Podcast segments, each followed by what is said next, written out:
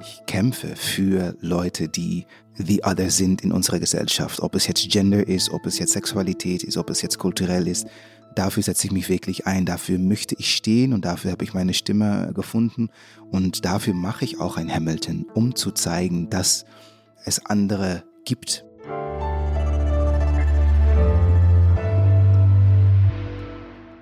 Frisch an die Arbeit ein Podcast von Zeit Online über die großen Fragen des Lebens und Arbeitens.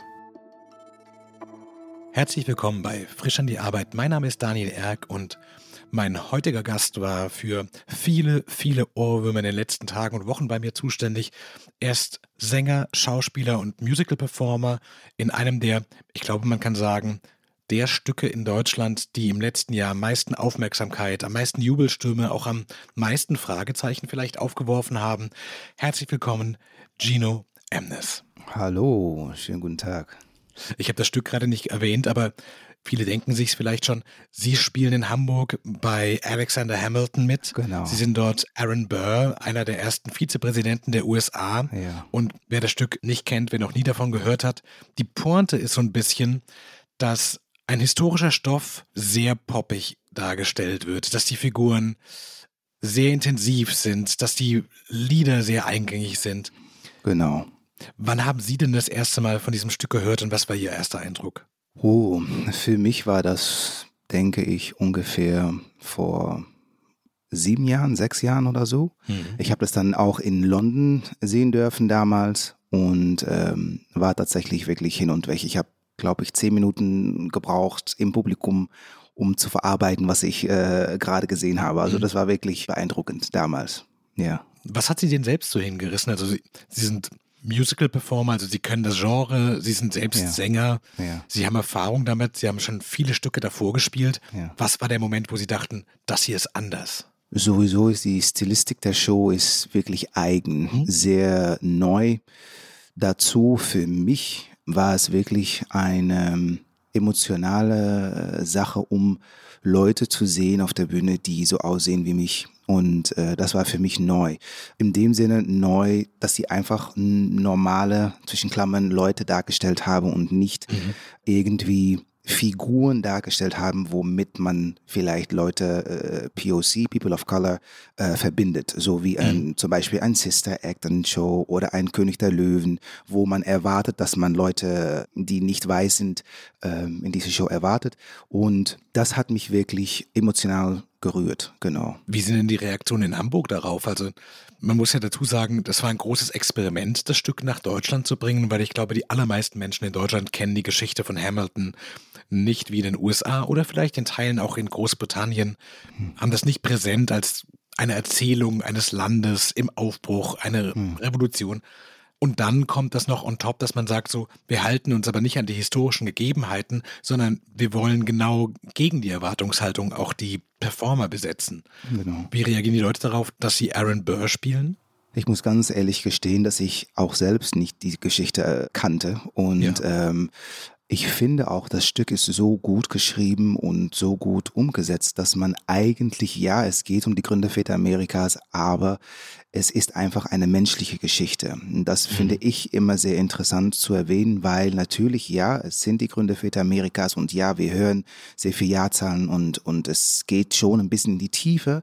Aber es ist einfach eine menschliche Geschichte, ähm, die erzählt, wie jemand aus dem Nichts etwas erreicht und seinen Weg.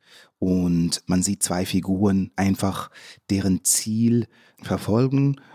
Und der eine macht das so und der andere macht das so. Und das ist so interessant, finde ich sehr persönlich.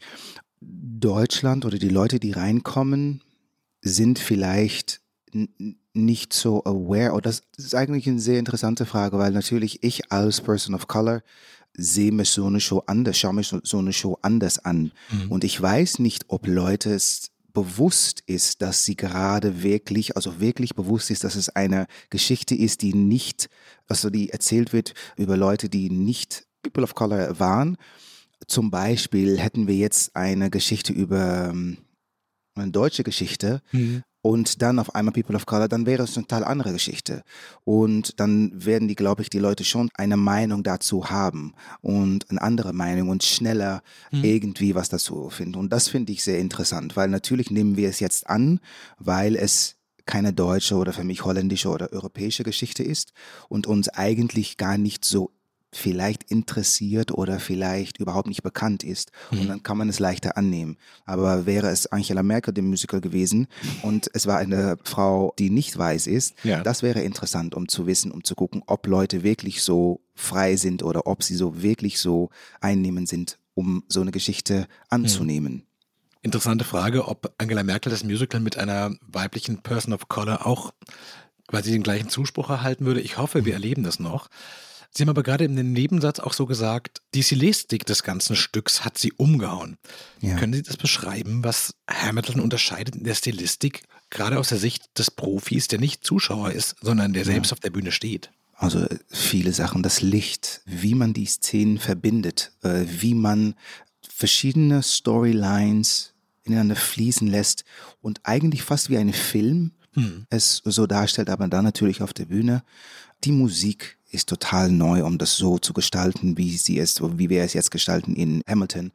Das sind so viele Kostüme, wie wir aussehen, ne? Von unten, Kopf runter ist Kostüm wie damals, um mal so zu sagen. Von oben ab sind wir sehr modern. Mhm. Und das ist auch etwas, was man nicht kannte vorhin. Ist es für Sie so ein Gefühl von, endlich haben wir mehr Freiheit, endlich können wir das ganze künstlerische Spektrum auch von Musical ausleben? Oder ist es für Sie auch immer noch so, wow, was passiert hier? Werden die Leute das überhaupt verstehen? Weil man muss vielleicht so ein bisschen sagen, es gab ja, ich glaube, so Anfang der 90er in Deutschland einen großen Musical-Hype mit Miss Saigon und auch die Andrew Lloyd Webber Stücke, so Phantom der Oper und sowas, die zum Teil einfach sehr stark kostümorientiert waren und auch schon über sehr poppige Melodien funktioniert haben, aber die so ein sehr spezielles Publikum hatten, die, glaube ich, auch gesagt hätten, so bis dahin, dahin darf Musical gehen und alles, was zu artsy ist, zu experimentell, das vielleicht nicht. Das hat sich auch verändert, oder? Sie haben gerade gefragt, wie ich das empfinde und jetzt weiß ich nicht mehr genau, Sie haben zwei Beispiele genannt. Ob ich immer noch denke, wow, was passiert gerade, ne? Und genau. so, oder ob ich, ob ich mir das schon angeeignet habe, dieses Gefühl von, wir dürfen ein bisschen freier sein. Und es ist beide. Natürlich spiele ich das jeden Abend. Natürlich ist das meine Natur, um mal so zu sagen, mhm. jeden Abend in diese Rolle zu schlüpfen. Aber ich stehe tatsächlich auch wirklich jeden Abend da und schaue mir als Bör vor allem, weil ich Erzähler bin und ich bin Charakter im Stück und schaue mir die Leute an und denke mir sehr oft, wenn ich jeden Abend versteht ihr wirklich, was hier passiert, gerade auf der Bühne, was ihr mhm. seht. Und ja, das ist für mich sehr, immer noch sehr emotional, wenn ich drüber nachdenke und wenn mir so eine Frage gestellt wird, weil es ist für mich das erste Mal, dass sowas passiert. Damit meine ich, natürlich haben wir Leute auf, auf der Bühne gesehen, die nicht weiß sind. Mhm. Aber es war immer in ein in ein Muster, in ein, in einen bestimmten ja. Rahmen von, wie Sie gerade gesagt haben, Miss Saigon. Okay, dafür haben wir dann asiatische aussehende Leute äh, brauchen wir dafür, um die Geschichte zu erzählen. Und wir erzählen dann auch oft in diese Shows Narrativen, die eigentlich heutzutage wir eigentlich nicht mehr brauchen. Mhm. Äh, ob wir das jemals gebraucht haben, ist nochmal die andere Frage. Aber und das ist so interessant für mich und Befreiend weiß ich ganz ehrlich gesagt nicht, weil es das erste Mal ist für mich und wenn etwas mhm. das erste Mal ist, sind wir noch erstmal dabei, das, mich daran zu gewöhnen. Auch ich muss mich daran gewöhnen, dass es kann mhm. und dass ich auch als Schauspieler einfach Gino sein kann und neben einem Schauspieler stehen kann und spielen kann mit meinem Background als Person of Color, die genauso schön ist und wichtig ist als ein Schauspieler, der weiß ist und seine hm. Herkunft äh, feiern kann. Hatten Sie denn in Ihrer Karriere vor Hamilton das Gefühl, dass ein Schauspieler Person of Color zu sein Sie eingeschränkt hatten, dass Sie, weiß ich nicht, vielleicht sogar eine Wut verspürt haben, dachten so, ich will raus aus diesem engen Bereich, ich kann mehr und ich will, dass es aufhört, dass es mir verboten wird aus letztlich rassistisch klischeehaften Denkmodellen? Wir müssen da zwei Sachen unterscheiden Gino, der Darsteller, und Gino, der schwarze Mann, Person of Color, weil ich als Darsteller bin bis heute noch sehr blessed und ich habe eine wunderschöne Karriere gehabt und hoffe, dass mhm. der noch weitergeht. Aber neben mir sehe ich keine Männer, die so aussehen wie ich, mhm. die auch so eine Karriere haben. Und das zeigt schon was aus. Es gibt wenige Rollen für Männer, die aussehen wie mich. Und deswegen, ich persönlich habe das nicht so empfunden, aber natürlich kämpfe, oder natürlich, ich habe es mir auf mich genommen, um zu kämpfen mhm. und zu stehen für die jüngere Generation oder andere Darsteller, die aussehen wie mich oder die nicht weiß sind, um zu zeigen, hey, ich bin da und damit möchte ich oder hoffe ich, dass ihr träumen könnt, weil ich oft früher als kleiner Junge nicht mal, was man nicht sieht, existiert einfach nicht. Und ich habe mich oft nicht gesehen auf der Bühne, also habe mich dann eingeschränkt und gedacht, oh ja, okay, dann gibt es König der Löwen für mich und dann gibt es äh, für mich Sister Act, weil da gibt es auch eine Rolle, die dann mhm. besetzt ist alle für einen schwarzen Mann. Und was gibt es dann noch? Oh ja, Ragtime und Punkt. Natürlich ist das etwas, und das merke ich bei mir selbst, wenn wir dann über, das, über dieses Thema reden, Hautfarbe und das Anderssein, dann oft spüre ich in mir, oh, ich hoffe, dass Leute jetzt nicht denken, oder oh, gehen wie wir, diese Race Card und so. Und irgendwie verstehe ich das auch. Und wenn man weiß ist in einer weißen Gesellschaft, muss man nie darüber nachdenken, mhm. dass man weiß ist. Nie denkt man darüber nach, ich bin weiß. Ich lebe als schwarzer Mann in einer, in einer weißen Gesellschaft. Und deswegen werde ich immer damit konfrontiert. Und das ist auch meine Normalität, um zu wissen, bis dahin und das ist meine Grenze. Bis links, da kann ich zwei Schritte machen und das ist dann meine Grenze. Und ich glaube, es ist wichtig, darüber zu sprechen, auch für mich, damit andere Leute verstehen, warum zum Beispiel ein Stück wie Hamilton so so wichtig ist, mhm. weil es eben nicht normal ist, dass wir zum Beispiel in Hamilton, ein Alexander Hamilton, der Schauspieler, der spielt äh, Benet, der ist Brasilianer und dann haben wir in Eliza ein Liebespaar, äh, Ivy, die sind beide schwarz. Und das sieht man einfach, ein Liebespaar auf der Bühne. Ich möchte, dass jemand mir erzählt, gerne ein, ein, ein Zuhörer, wenn es so sein könnte, dass jemand mir sagen wird, oh, ich habe das schon mal gesehen. Weil ich habe es noch nie gesehen auf der Bühne. Mhm. Ich habe noch nie ein Liebespaar gesehen auf der Bühne, mhm. die wirklich Menschen dargestellt habe in meiner Karriere hier im deutschsprachigen Raum und in Holland, wo beide schwarz waren ja. oder einfach nicht oder einfach nicht ich rede nicht über nur schwarz aber ich bin jetzt ich bin jetzt schwarz ja, aber klar. die nicht die other sind und das ist sehr wichtig weil oft denkt man ja aber es ändert sich so doch und das ist doch okay und blablabla. nein solange man dann nicht darüber redet und solange man es nicht einfach betont dass es so ist wird es sich nicht ändern mhm. weil man muss aktiv die Änderungen angehen Entschuldigung, jetzt bin ich ein bisschen weiter ausge.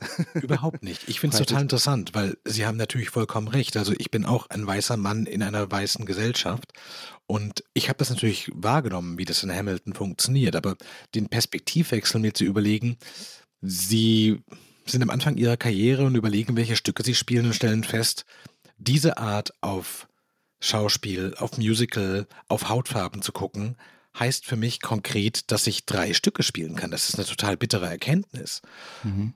Sie haben aber gerade davor noch eine Sache gesagt, die ich interessant fand, und zwar, Sie haben gesagt, dass Sie quasi durch Ihre Präsenz auf der Bühne auch anderen zeigen wollen, es geht, es gibt Raum. Absolut. Und vielleicht, ich weiß nicht, nicht unbedingt ein Vorbild, aber ein Beleg dafür sein, dass man, dass sich Dinge verändern. Absolut.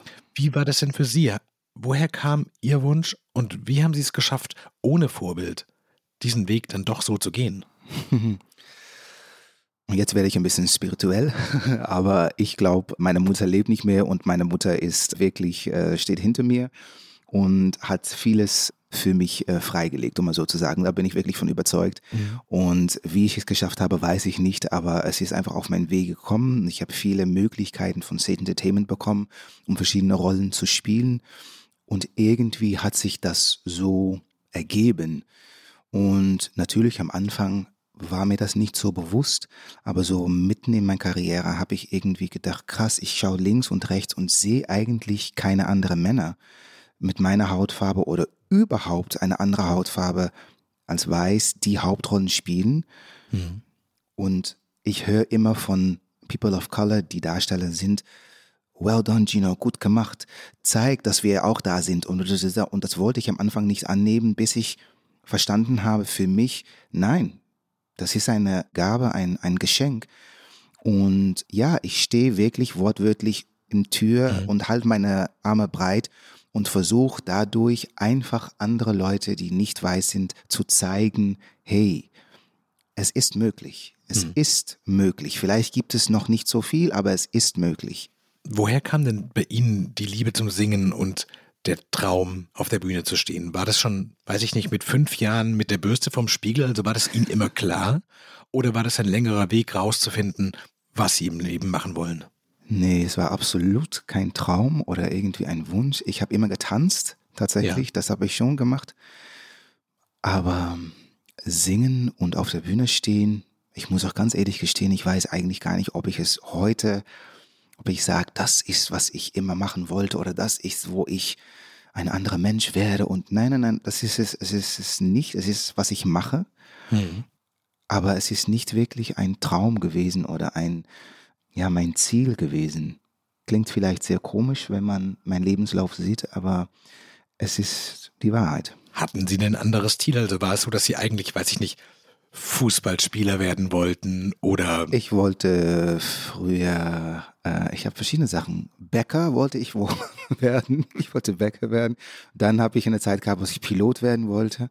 Und ich glaube, wenn ich mich gut, gut erinnere, irgendwas mit so Makler, so, dass ich dachte, ja, das ist cool, wenn man dann so Wohnungen oder irgendwie Immobilien kauft und dann verkaufen. Ich weiß nicht, wo ich das her, na, ich weiß das schon ein bisschen, mein Vater, aber ja, das ist irgendwie, was ich früher wollte, so. Was ganz interessant ist, weil ich glaube, den meisten Menschen geht es genau andersrum. Die wollen auf die Bühne, die wollen singen und ja. tanzen und werden ja. am Ende Bäcker oder Makler. Also, dass es aus Versehen passiert, oder zumindest nicht aus Versehen, aber dass es ja. nicht der große Traum ist, dem man alles unterordnet, wie das ja oft bei Kunst- und Sportkarrieren ist, dass man schon im jungen Alter sagen muss, geht ihr mal auf die Party, ich muss trainieren, mhm. geht ihr mal irgendwie zum Punkkonzert, ich muss jetzt meine Stimme schonen ja. und aufpassen, dass ich morgen habe ich wieder ein Vorsingen und muss auf viele Dinge verzichten auch, um das große ja. Ziel zu erreichen.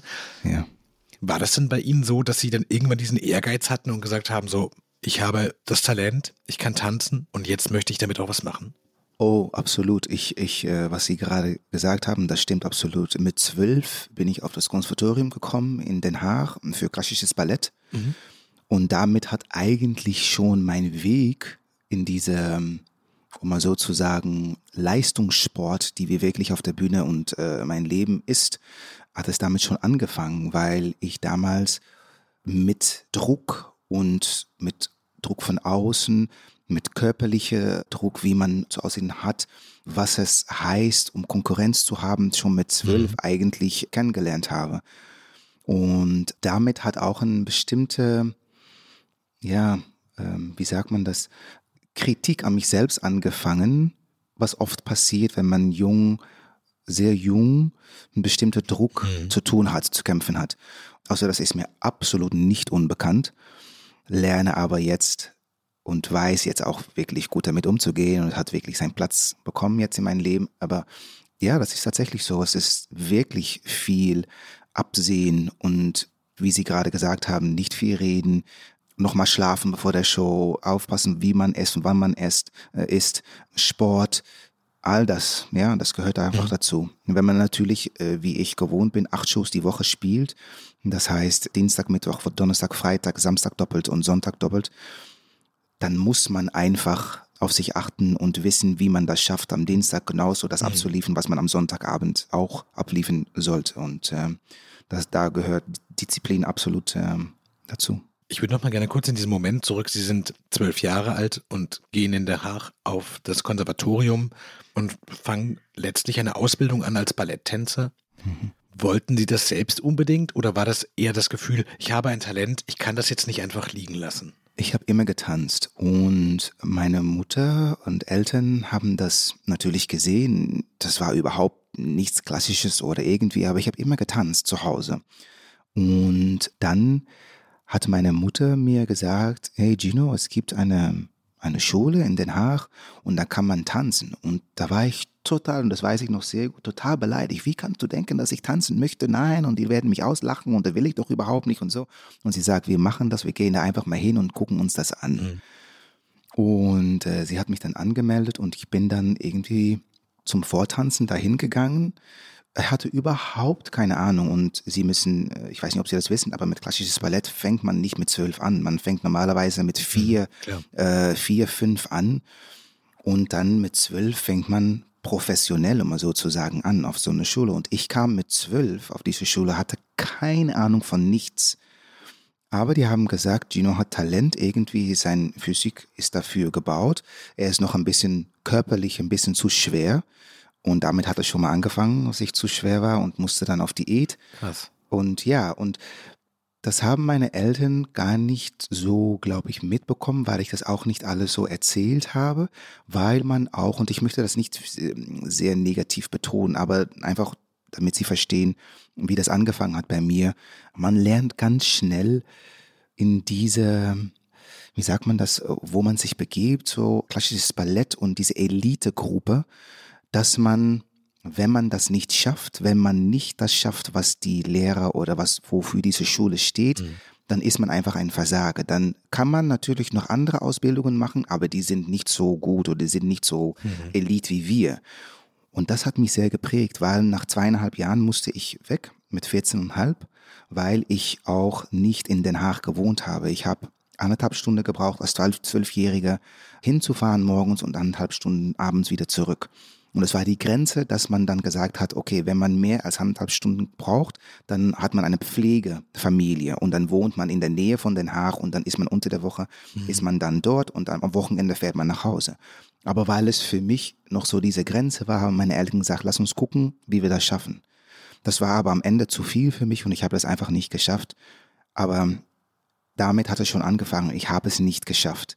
Und das hat mich wirklich sehr geprägt, eigentlich mein ganzes Leben oder lass mich sagen, ein sehr großes Teil meines Lebens. Mit das Gefühl, klarzukommen, ich habe das nicht geschafft, womit ich angefangen habe, weil wir so erzogen worden sind auf dieser äh, Schule. Das ist total interessant, weil man natürlich in so ein Gespräch auch reingeht und denkt, ich habe es ja am Anfang genauso formuliert, Hamilton ist wirklich, ich glaube in Deutschland das Musical gerade, das wirklich am meisten Presse, am meisten Aufmerksamkeit erhalten hat. Sie spielen eine der Rollen darin, die im Mittelpunkt stehen. Sie haben gerade gesagt, Sie machen das, was war es, achtmal pro Woche. Die Menschen sind begeistert und man sieht quasi den Erfolg, aber man sieht erstens nicht den Preis mhm. und man sieht zweitens auch nicht, wie sich der Erfolg anfühlt. Hm. Ist es denn für Sie heute so, dass Sie das Grundprägende, was diese Ballettwelt, die auch ja sehr grausam und sehr hart sein kann, die ja auch, wie sie sagt, ich meine, Zwölfjährige auf Diät zu setzen, da würde man heute wahrscheinlich auch sagen, so, liebe Freunde, passt mal auf, dass sie dieses Kind nicht für sein Leben schädigt, mhm. dass sie das hinter sich gelassen haben oder ist da immer noch so ein kleiner Dorn, der denkt, eigentlich sollte ich gerade im Ballett stehen und die großen Rollen spielen. Das hier ist nur das Zweitbeste sozusagen. Nee, das habe ich wirklich hinter mir gelassen und ich, ich glaube, ich habe es anders jetzt in mein Leben integriert, dass ich kämpfe für Leute, die hm. the other sind in unserer Gesellschaft. Ob es jetzt Gender ist, ob es jetzt Sexualität ist, ob es jetzt kulturell ist. Dafür setze ich mich wirklich ein, dafür möchte ich stehen und dafür habe ich meine Stimme äh, äh, gefunden und dafür mache ich auch ein Hamilton, um zu zeigen, dass es andere gibt. Hm. Und nee, das beschäftigt mich nicht Nein, ich habe aber mein Disziplin kommt aus dieser Zeit und da mhm. bin ich sehr dankbar dafür. Ne? Das, das möchte ich auch betonen. Das ist eine wirklich wunderschöne Sache. Aber Sie haben es sehr gut gesagt. Es kann leider auch dazu führen, dass Leute lebenslang oder sehr viele Jahren damit zu kämpfen haben, mhm. weil man einfach so geprägt wird, oft von Jungs auf an. Gab es für Sie da einen Moment, wo Sie dachten, ich höre mit allem auf. Ich weiß ich nicht, 14,5 ist ja auch ein empfindliches Alter und könnte auch sagen, so tanzen, ihr könnt mich mal, ich hänge jetzt mit meinen Freunden irgendwie rum und wir machen so viel Quatsch, wie Jugendliche einfach Quatsch machen wollen. Oder war das Ihnen klar zu sagen, sowas, ich lasse mir dieses Tanzen von diesem Erlebnis nicht nehmen und ich mache auf jeden Fall hier weiter? Oh nein, ich habe das wirklich liegen lassen. Das war wirklich, ich habe es nicht geschafft, ich will nichts damit zu tun haben. Ich bin nicht das, was wofür ich ausgebildet äh, worden bin. Nein, absolut, ich habe es liegen lassen. Deswegen habe ich auch Public Relations studiert. Hm. Und dann mit 20 ist meine Mutter gestorben. und kam dann wieder auf einmal mit einer Freundin in Verbindung, die auch aufs Konservatorium war, mit mir zusammen. Mhm. Und sie wollte in Amsterdam bei Lucia Mattas vortanzen, das ist eine Musical-Ausbildung. Und sie hat mich gefragt, Gino, wollen wir einfach einen schönen Tag zusammen machen? Du gehst, äh, jetzt hast du ein bisschen eine schlimme Zeit. Lass uns einfach nach Amsterdam fahren. Ich mache dieses Vorsingen und Tanzen und dann gehen wir schön lunchen und dann machen wir einen schönen Tag. Ich bin dann mitgegangen mit ihr. Ich habe zur Tür gebracht und diese Frau an der Tür sagt, wir suchen noch Jungs. Und meine Freundin schaut zurück und sagt, Gino, komm doch mit, ist doch Spaß. Sie sagt, nein, sie, sie heißt Carla. Ich sage, Carla, ich habe überhaupt nichts dabei und so, das ist äh, hinter mir. Sag, Nein, komm, ich habe noch wortwörtlich, ich habe ein T-Shirt und eine, noch eine extra kurze Hose dabei. Mach einfach aus Spaß mit, ist doch lustig, machen wir einfach zusammen. Good old times. Und jetzt sitze ich hier und rede mit Ihnen über meine Karriere in äh, Hamilton. Wie war das denn? Also, Sie ziehen dann dieses T-Shirt an und diese kurze Hose und haben überhaupt nichts vorbereitet. Haben, wenn ich jetzt richtig rechne, fünfeinhalb Jahre lang wahrscheinlich nicht wirklich getanzt. Mhm. Und dann sitzt da im Publikum eine Jury. Erinnern Sie sich an diesen Moment, wenn das Licht auf Ihnen steht und Sie merken, in mir ist eine Kraft und jetzt will sie raus. Ist das so klischeehaft und romantisch? Nee, also ich habe das wirklich damals nicht so wahrgenommen. Das war für mich einfach, komm, mach und eigentlich habe ich noch nie darüber nachgedacht. Vielen Dank für diese Frage. Aber ich, ähm, ich habe einfach ein Talent bekommen. Mhm. Und früher war ich mir dann nicht so von bewusst. Ich habe das einfach gemacht, was ich da machen sollte. Mhm. Und die haben was gesehen und die haben dann gesagt, okay, wenn du möchtest, gibt es hier noch einen, einen Platz. Und so crazy wie das klingt, aber so genau ist es gegangen. Das Lustige ist eigentlich, deswegen muss ich gerade lachen, dass ihre Geschichte eigentlich klingt wie die Geschichte aus einem Musical. Es hat genau diesen Tiefpunkt, alles ist vorbei, es hat nicht funktioniert, ich möchte damit nichts zu tun haben. Und dann gibt es diesen Moment, in dem die Freundin kommt und die Dinge passieren und dann geht das Leben eigentlich erst richtig los. Also wie eine Erlösung in dem Theaterstück. Ja? Und dann mache ich jetzt nochmal ein extra Kapitel auf. Dann war ich ein Jahr auf dieser Schule, aus dieser Ausbildung. Ja. Und eigentlich dürfte man, damals war es glaube ich im dritten Jahr, das ist vier Jahre diese Ausbildung. Und ich hatte gerade das erste Jahr fertig hinter mir. Und ich war gerade, glaube ich, einen Monat im zweiten Jahr, zweiter Jahrgang. Und sie haben Fame, the Musical in Holland, mhm. wollten sie machen. Und Job van der Ende, damals Hauptchef äh, von State Entertainment, hat damals noch persönlich selbst auch gesucht und gecastet und hat von Gino Emnes bei Lucia Mattas gehört. Der hat Talent und ich möchte gern sehen, wer er ist und ob er äh, vortanzen und, und singen möchte. Und eigentlich dürfte man das nicht, aber dann hat Lucia gesagt, Gino, du gehst mit Herut zusammen, wir begleiten äh, dich da und ähm, lern einfach die Choreografie an alleine und dann machst du das und dann gucken wir einfach. Und das war meine erste Show. Nach äh, ein Jahr und ein Monat ins zweite Jahr. Wahnsinn. Hab dann diese Rolle bekommen, mhm. Fame, Tyrone, was eigentlich wirklich die Geschichte ist, meine Geschichte ist. Tyrone kommt auch aus, ja, also nicht auch, weil ich komme da nicht, aber äh, hat nie getanzt, irgendwie einfach alleine getanzt und hat jetzt die Möglichkeit, auf eine Musicalschule zu kommen und bla bla bla. Und ähm, ja. Wie lustig. Sie haben vorhin gesagt, dass Sie achtmal pro Woche die Stücke spielen und der Woche jeweils einmal, am Wochenende immer doppelt. Wie ist es denn so? Ich stelle mir vor, dass die ersten, weiß ich nicht, fünf bis zehn Male sehr aufregend sind, weil man noch keine Routine hat, weil einem vielleicht die Souveränität fehlt. Hilft einem die Aufregung oder macht sie einen für Fehler anfälliger? Beides, wirklich beides. Es kann helfen, fokussiert zu bleiben, um das zu machen, was man machen muss. Es kann aber auch total gegen einen arbeiten und total ein Blackout geben. Mhm. Ein Nichtwissen, wie stottern, äh, Kiekse mit der Stimme, ähm, zu viel wollen, zu wenig wollen. Ja, absolut. Das, das ist mittlerweile und mit Erfahrung lernt man damit umzugehen mhm. und kann man das gut irgendwie in seinen Körper auch abschalten oder damit arbeiten vor allem wissen, was man braucht oder wie man es braucht.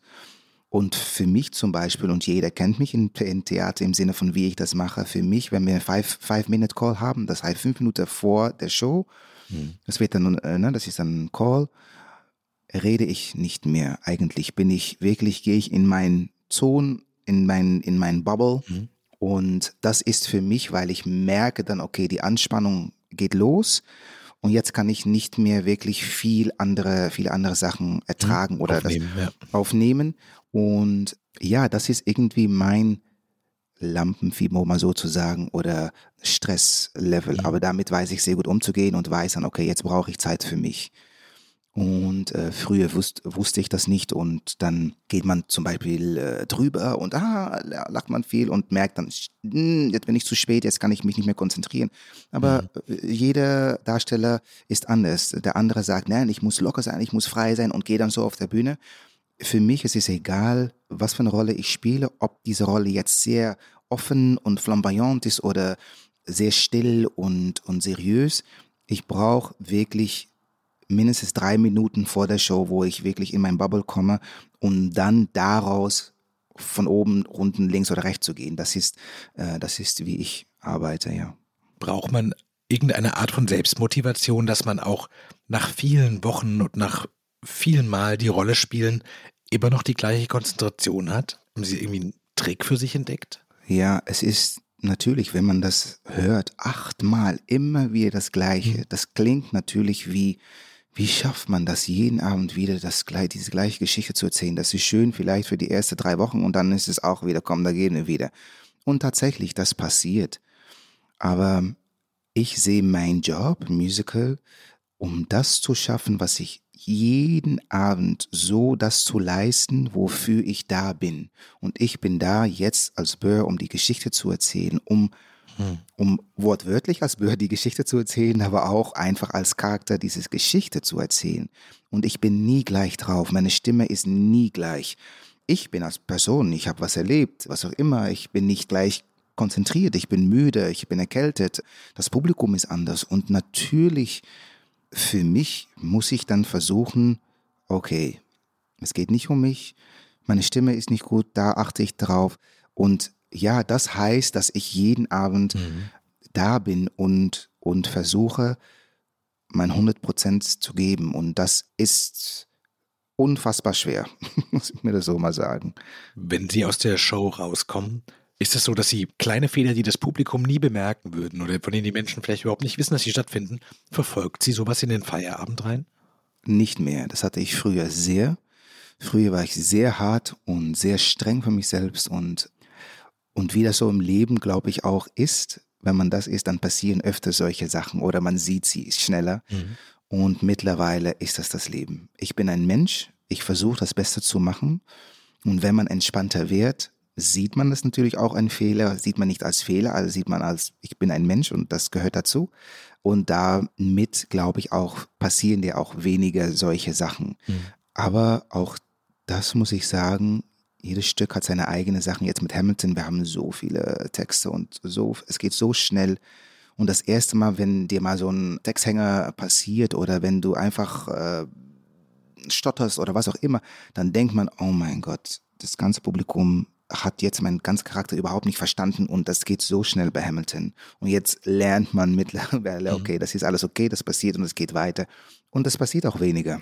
Haben Sie denn selbst in dem Stück auch Lieblingsteile, dass Sie sagen, sowas, Sie machen das achtmal der Woche über viele Wochen, aber es gibt ja oft so kleine Momente auch, wo man weiß, so diesen Dialog, dieses Lied, diese Zeile mhm. vielleicht, da freue ich mich drauf in der ganzen Dynamik drin, weil das trotz der ganzen Routine jeden Tag wieder Spaß macht? Das ändert sich, aber natürlich hat man das, aber also für mich, aber das ändert sich tatsächlich. Man kann auf einmal ein Wort oder einen Satz sagen, und auf einmal denkt man, das habe ich noch nie so gesehen oder gespürt ja. oder ich kann immer sagen, ich gehe nach Hause, ich gehe nach Hause, ich gehe nach Hause, ich gehe nach Hause, sagt man wochenlang, ich gehe nach Hause.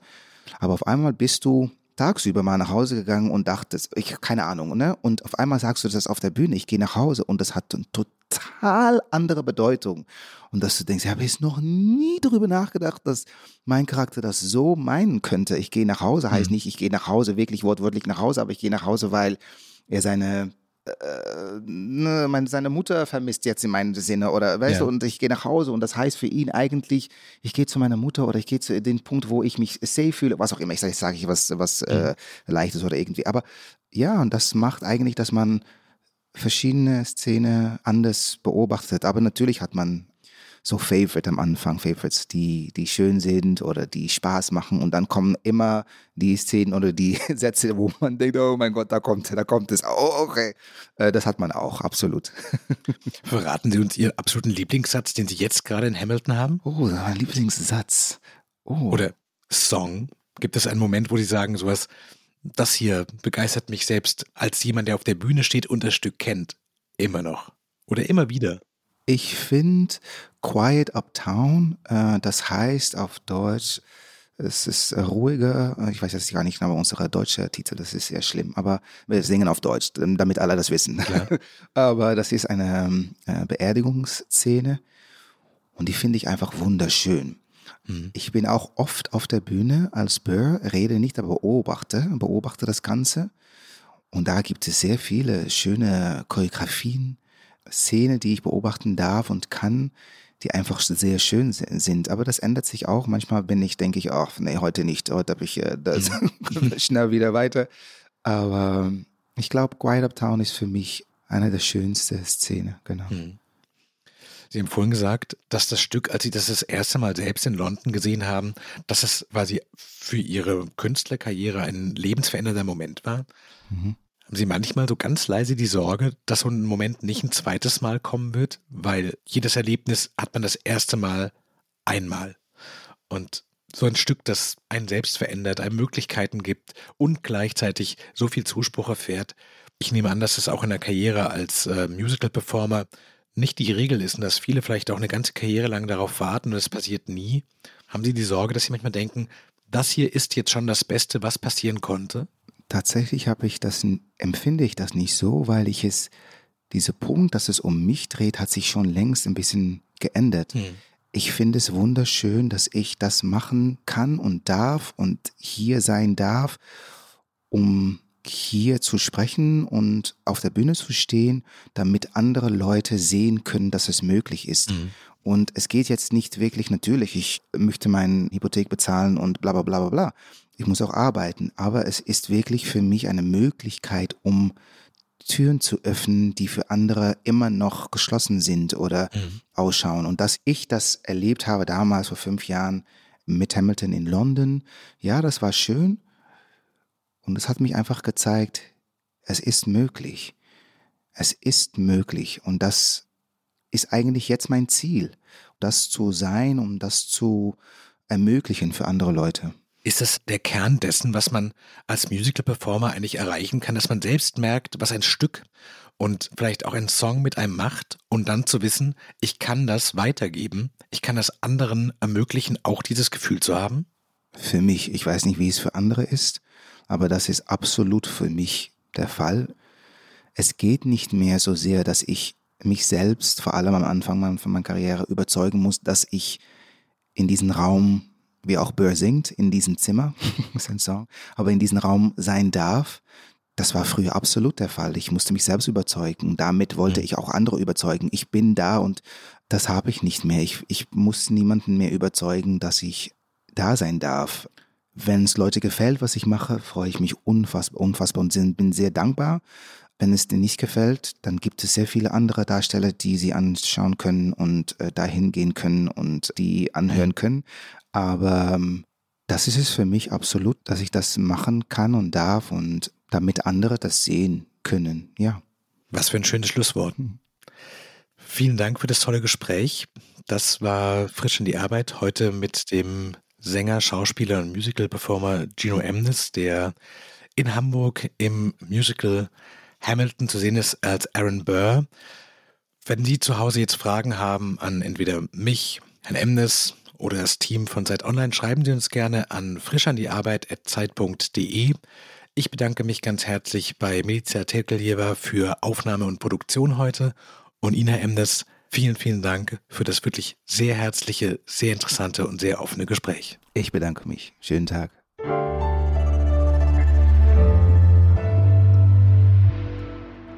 Frisch an die Arbeit, ein Podcast von Zeit Online. Produziert von Pool Artists.